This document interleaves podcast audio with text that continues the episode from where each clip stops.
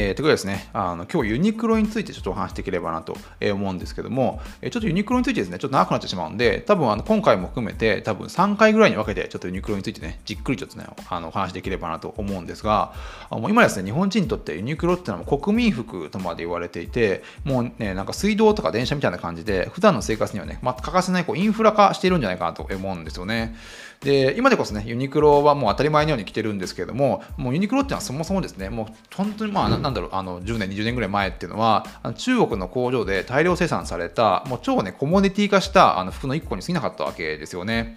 で、まあ僕が高校生のくらいなんで、多分まあ15年、15年、20年ぐらい近く前の話だと思うんですが、もうその頃っていうのは、なんかユニクロをね、こう堂々と着ることっていうのは、もう結構恥ずかしいことだとあの思われていて、実際こうなんかユニクロをね、あの袋を持ってこう街に歩くこと自体こう恥ずかしかったり、なんかね、ユニクロの服を買っても、なんかね、あのその袋だけ入れ替えて、こうね、街を歩いたりとか、なんかユニクロのね、ロゴをね、取ってね、あの着てるっていうね、まあ、あの学生ながら、まあ、いろいろおしゃれしたい時期でもあったと思うんで、あのやってた、やってた人がね、いたような気がしますね。で、まあ、なんだけれども、ユニクロってのはね、最初は本当に中国の大量生産のね、あの本当になんかコモネティ化した服から始まったんだけれども、そこからですね、こうマーケティングとブランディングを徹底的にあの強化したことによって、あの徐々にですね、消費者のマインドをね、あの変えていったっていうね、経緯があるんですよね。もうこれは本当にこうマーケティングのすごいところで、そもそもやっぱユニクロってやっぱダサい、あのもう最悪ユニクロみたいな感じであの来たものが、だんだんこうね、あのマーケティングっていう形で、あの人々のね、あのマインドを変えていって、なんかユニクロ、なんかもう正直なんかユニクロで全部良くないっていうなんかね、あの、消費者のマインドを変化させて、さらにそこからですね、むしろユニクロはもうもうかっこいい、普通のユニクロの服の方が、なんか普通の、なんかその辺にある、なんかね、あのブランドの服よりもかっこいいって言われるところまでね、消費者のマインドにも持ってきつつあるんじゃないかなと思うんですよね。まあ、そこまでには多分すごいね、企業努力があるところはあるんじゃないかなと思うんですが、あのユニクロをね、運営している、あのファーストリテイリングのあの柳井さんという方方がいらっしゃって、あのこの方がね、あの今、今会長？今、今社長か、もともと1回会長になって、あの社長にまたあの復帰した方方なんですが、まあ、この方がね、あのおっしゃっているのが、あの、実際に服に興味がある人なんて、世の中のほんの一部しかいないってことをね、あのおっしゃってるんですね。で、まあ、僕もなんかそんな、あのずっとそんな気はしていて、なんであのそこまでね、皆さんおしゃれするんだ、おしゃれにそこまでこだわるのかなといろいろ思ってはいたんですけれども、実際こうなんかね、あの、やっぱこう、あの、もともとやっぱりこう、あの個性な、人の中身というよりも、やっぱり人の外見でね、あの人を判断する時代っていうのが、まあ、あの、特に20世紀とか、あの、1990年代とかあったと思うんですけども、徐々にですね、そのなんか、その化けの歯が剥がれてきたというか、なんかこうね、あの、服に個性があるんではなくって、その人の中身に個性があるんだから、あの、要はね、そのおしゃれをすればするほどなんか化粧をどんどんこう塗り重ねていくみたいな感じになってその人に、ね、内面がどんどんその人のな内面にある個性がどんどん見えなくなってくるっていうことをねあのこのユニクロのあのまあ、社長のね、あの柳さんという方がおっしゃっていて、で確かにね、あの僕もなんかその同僚、例えば同僚の人が、じゃ先週のあの金曜日、どんな服を着ていたかって、多分全然覚えてないと思うんですよね。あの全然多分その、じゃあ、なんだろう、特になんかそこにも、なんかその人にまあ、その人にはもちろん意識がいってるんだけれども、その人の着てるものって多分おそらく全然覚えてなくって、おそらく昨日着てたもの、あの先週着てたものとか、なんか全然多分分かんないと思うんですよ。なので逆に、ただその人がね、あじゃ先週の金曜日に行った面白いジョークとか、なんか面白いアイディアっていうのははっきり覚えてるんですよね。なんで、やっぱこうね、あのやっぱ覚えてるものってそういう、なんていうかな、こう、あの人の個性に関わるものを覚えているんだけれども、実際やっぱね、服っていうのは個性とか言いつつも、実際そんなに個性と関係ないものなんじゃないかなと思うんですよね。で、今、今も世の中的にも、なんかね、あの個性がないっていうことが一番こうね、人をね、傷つける言葉なんじゃないかなと、個人的にはあの思ってるんですけども、なんでそういった意味ではね、こう、どんどん今後っていうのは、その服を、あの、まあ、なんかこう、ブランド物の服とかかっこいい服を着ることがおしゃれなんではなくて、むしろですね、あのユニクロのようにシンプルな服を身につけていかないと、逆に自分のあ自分に個性がないことが周りにバレてしまうっていうね、多分今後になっていくんじゃないかなと思うんですよ。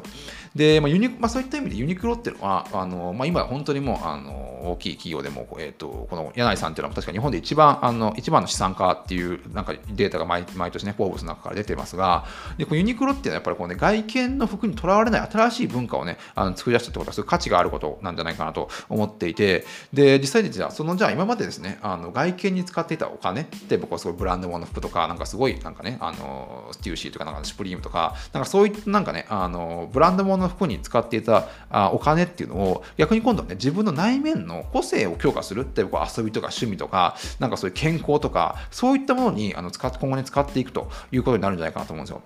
あ、そういった意味でこう内面でね個性を表現する時代っていうのはおしゃれな服を着ることが個性な個性とかねおしゃれなんではなくて例えば玄米を食べたりとかランニングをしたりとかもしくはキャンプをしたりしたりすることを本当の個性、要は本当のファッションって呼ぶんじゃないかなと思うんですよね。まあ、そういったことをすることによって、なんか本当にその、なんだろう、そういう今まで服に使ったお金を別のこう趣味とか自分の興味にあるとか、興味にあることとか、もしくはこう個性を強化するものに使っていかないと、もうね、なんかその、なんだろう、あの個性がないようなバレバレになってしまう。服でこう隠したものが、どんどんこうね、あの今後はバレていく時代なんじゃないかなと思うんですよね。で、まあ、これ僕もあのいろいろ調べてて驚いたんですが、あのパリのねファッションファッションの業界で働く人にあのいろいろインタビューしたところ、74%の人があのユニクロを着たことがあるとあの答えてるらしいんですよね。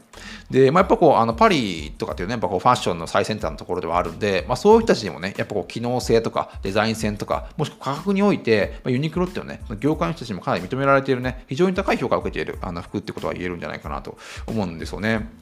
で、まあ、今のなんかあのファッファッションのトレンドとしては、あのもちろんそのファッション業界で働く人っていうのは、その最先端のもの、あの流行りのもの、例えばこうブランドものっていうのも常には身につけてはいるんだけれども、あのそれをね全、全身ブランドにするというよりは、何万円もするブランドの服と数千円のユニクロの服を組み合わせることによって、あのそれをそれがね、なんかむしろおしゃれを極めるポイント一つ一つになってきてるっていうことらしいんですね。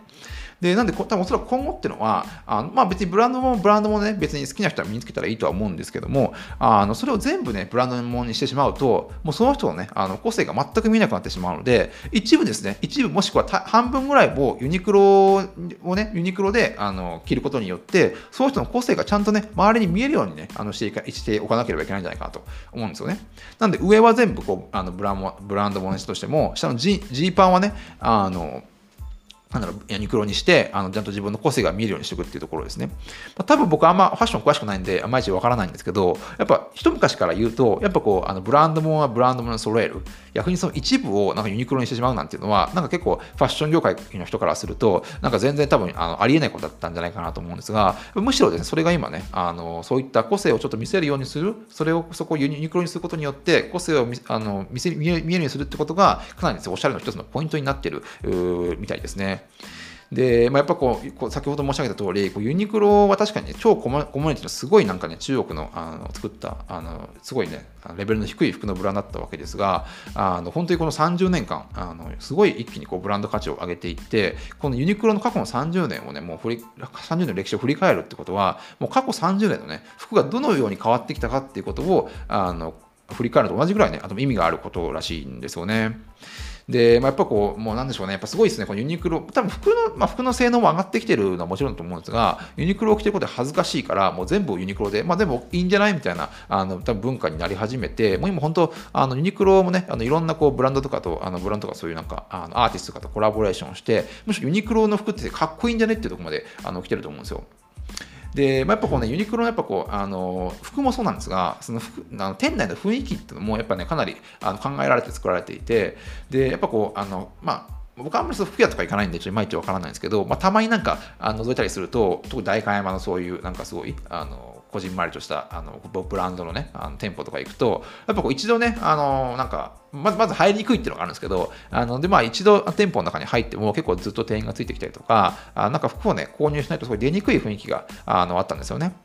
でも逆にユニクロってはそういうのをあえて全部取っ払って、ユニクロもなんか本屋とか CD ショップみたいな感覚で、あの気軽に入る、まあ、一つのね、あの服を買うっていう文化を作り出したんですけども、まあ、これってのは、あの40年近く前に、このね、あの社長の柳井さんっていうのが、アメリカに視察に行った時に、あの大学あのアメリカの大学にある、まあ、ブックストアっていうね、ものにインスピレーションを受けて、あの、このね、あのユニクロの、まあ今、店舗の作りを作ったっていうことをね、あの本かなんかに書いてましたね。で、まあ、アメリカの大学って、僕もアメリカの大学行ったんでわかるんですけども、あの、こう何万人っていうね、あの学生がいる、まあ、広大なキャンパスの中で、まあ、暮らしながら、あの、日々勉強をしているわけですが、そこにですね、こう、ブックストアっていう、まあ、あの、まあ、名前はまあブックストアで本が売ってるような感じをするんですけど、もちろんそういう教科書とかノートとか、そういうあの文具もいろいろたくさん売ってはいるんですが、その、まあ、あの、本当に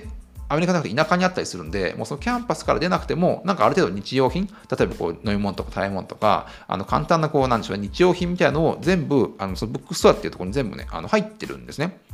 で、まあ、もちろん、あの、まあ、スーパーみたいな、スーパーみたいな感じ、小さなスーパーみたいな感じになってるんじゃないかなと思うんですが、で、まあ、もちろんですね、そのブックストアっていうのは、その、あの、お金がない学生を対象に、あの、本当にね、あの、日常に必要なものだけを提供してるんで、当然こうね、あの全然こう商業的な雰囲気がなくて、フラッと寄って、まあ、必要なものあれば買うみたいな感じで、なんかコンビニみたいな感じの作りになってることも結構多かったりするんで、これをですね、まあ、ユニクロではこうアパレル業界に、まあ、これをね、導入して、あの、まあ、そういう、そういう買いやすい雰囲気を作ったっていうのが、まあ、一つユニクロのすごいところではあるんじゃないかなと思うんですよね。で、この社長の柳井さんが、まあ、1980年代の終わりに、あのまあ、このね、あのまあ、ブックストアのあのモデルをあの、まあ、アパレル業界にね、まあ、ユニクロに、ユニクロにこう導入するために、まずギャップの社長をね、あのと一緒に食事をしたと。食事をして、まあ、いろいろですね、あの聞き出して、でまずはこのギャップのモデルを、まあ、ギャップのこうビジネスモデルを完全にコピーすることによって、まあ、ユニクロをね、どんどん、ね、成長させていったっていう経緯があのあるんですけども、えー、ちょっとまあね、長くなってしまいそうなんで、まあ、ちょっとね、こここの続きはですね、またあの明日、えー、ちょっとあのお伝えででお伝えできればなと思いますので、